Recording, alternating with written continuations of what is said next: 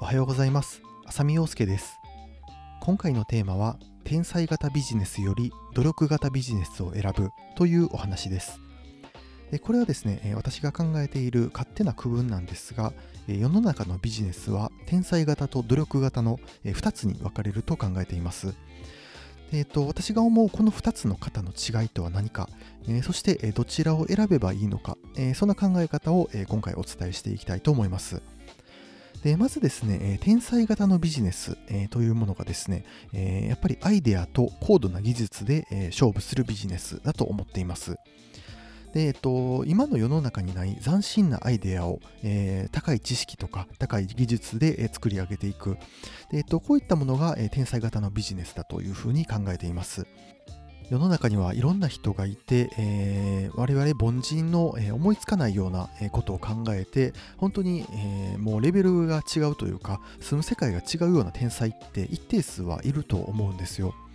でそういった方ってとんでもないアイデアを持っていて、そのアイデアを、えー、実現するだけの頭脳もやはり持っているのでそういった人って、まあ、もう我々の知らない世界で勝手に起業して勝手に成功するんだというふうに思っています。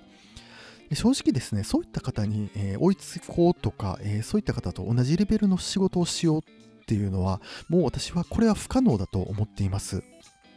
で、えっとまあ、言ってしまうと、えー、そういったもう一部の、ごくごく一部の天才にはですね、えー、追いつけないし、追いつく必要すらないと思っています。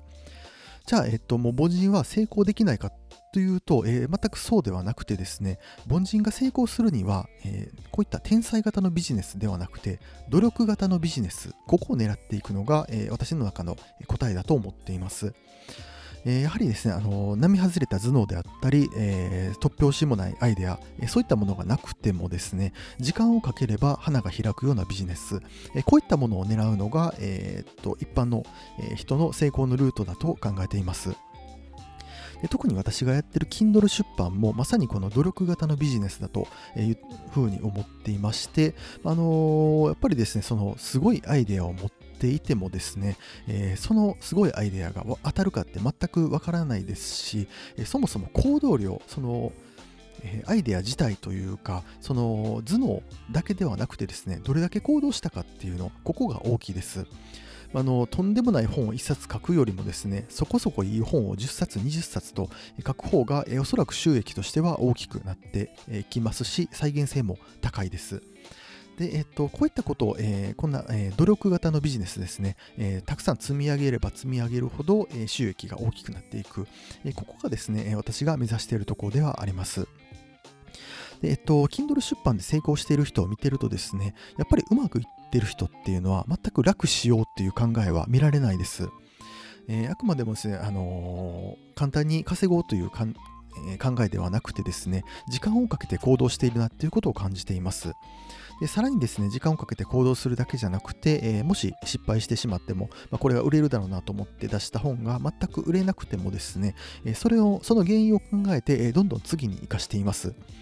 で足りない部分を、え学ぶことで補って、え時には人に、え聞いて、えより改善している、えそういった行動を繰り返している人が、え成功されているんだというふうに感じています。逆に言うとですね、こういった努力型ビジネスっていうのはですね、時間さえかければ必ずうまくいきます。あの最初から成功する人って、えー、なかなか少ない方だとは思うんですが、えー、ここはですね、どんどん時間をかけて、えー、ダメだったらダメだったとこを改善していく。実際私もですね、えー、と1年以上は、え、全然 Kindle の収益が上がらなくて、まあ、1万円も乗らないと、え、いうような形だったんですが、え、それがですね、どんどんどんどん、改善していくことで、え、今、収益がかなり得られるようになったという、え、流れで、え、ここまでやってきています。